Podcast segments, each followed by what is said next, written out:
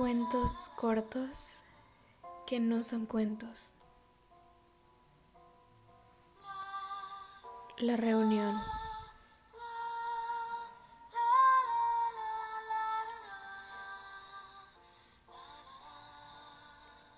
Siempre fui una chica bastante introvertida. No me juzguen. Eso ustedes ya lo sabían, puesto que no sé si lo recuerden, pero pasé casi la mitad de mi vida escolar con la falda abajo y la cabeza metida en el inodoro. Sí, eso, por más extraño que parezca, no es algo que solo les pase a los chicos. Y sí, las personas lo hacían cuando estábamos en prepa. No se preocupen, no estoy dañada, es más, hasta podría decir que en mi interior solo hay lugar para la felicidad y el perdón. Después de todo, el perdón es la base de la felicidad, ¿o no? Bueno, eso es lo que solía decir Yasmín, mi psicóloga, durante mis constantes terapias. Siempre fue una mujer tan insoportable. Pero bueno, al menos reconozco que sus terapias me sirvieron para escapar en más de una ocasión de las golpizas que me propinaban todos ustedes al final de clases. ¿Lo recuerdas, Héctor? Yo sí. Tú siempre supiste cómo hacerme sangrar más que el resto. Aún tengo presente eso en mis recuerdos. Todas esas veces en las que mi madre me curaba las heridas cada que regresaba a casa. Los brazos llenos de moretones y la nariz sangrante era lo más difícil. Porque no lo podía esconder fácilmente de mi padre. Cada que las veía, él me propinaba otra golpiza. Ya saben, él me decía que no por ser mujer tenía que ser tan cobarde, que tenía que defenderme con golpes. En eso se parecía a ti, David. Ambos creían que los golpes eran la solución para todo.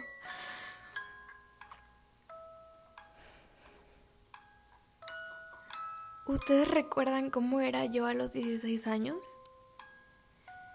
Sí, yo también era flaca y desabrida. Como mencionabas tú, Ana, yo era la clase de chica a la que ningún chico en su vida querría jamás. No tienes idea cuánto me dolió cuando me dijiste eso. Pues no sé si estabas enterada, pero siempre fuiste el amor de mi vida. Sé que a muchos no les sorprende esto, pero lo voy a recalcar, sí. Todos tenían razón, yo era una lesbiana. Una nerd lesbiana. No los culpo. Digo, yo tampoco querría a alguien como yo. Pero tranquilos, no, no me estoy menospreciando, solo estoy siendo realista en este mundo tan lleno de estereotipos y en donde la belleza parece ser la clave de la felicidad. Estar con alguien como yo supondría la muerte social o algo peor.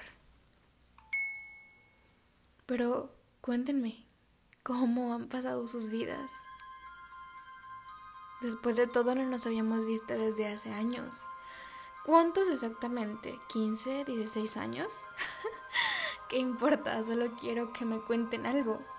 Digo, ¿cómo no habría de interesarme la vida de los malditos infelices que me hicieron tantos años la vida de cuadritos.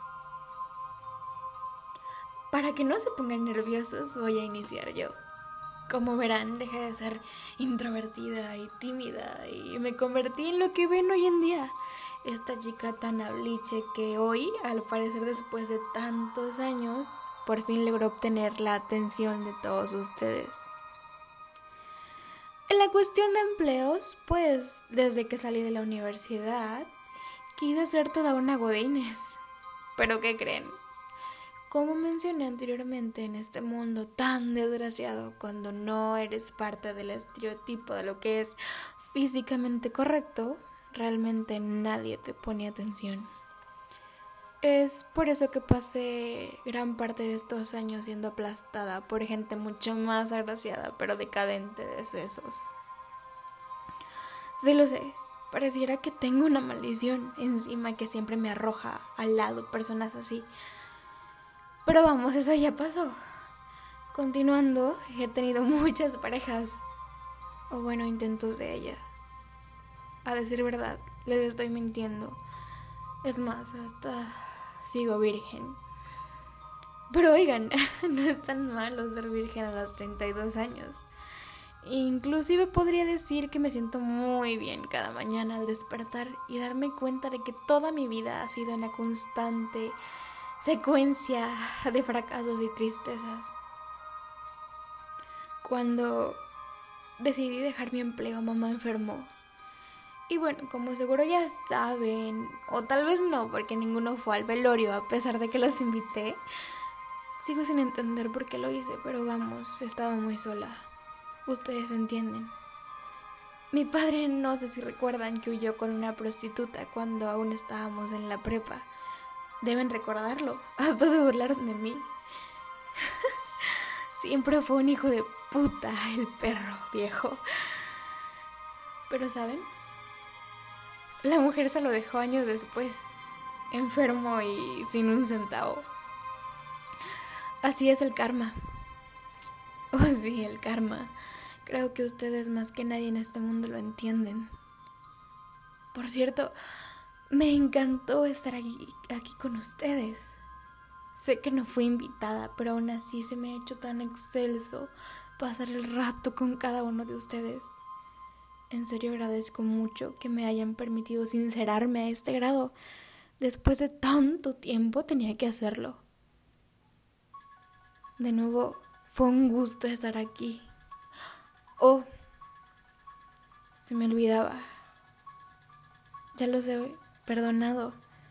Espero que ustedes puedan perdonarme a mí.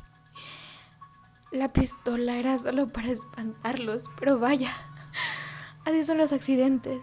Y bueno, quiero que sepan que yo no seré como ustedes. Yo les prometo llevarles flores seguido.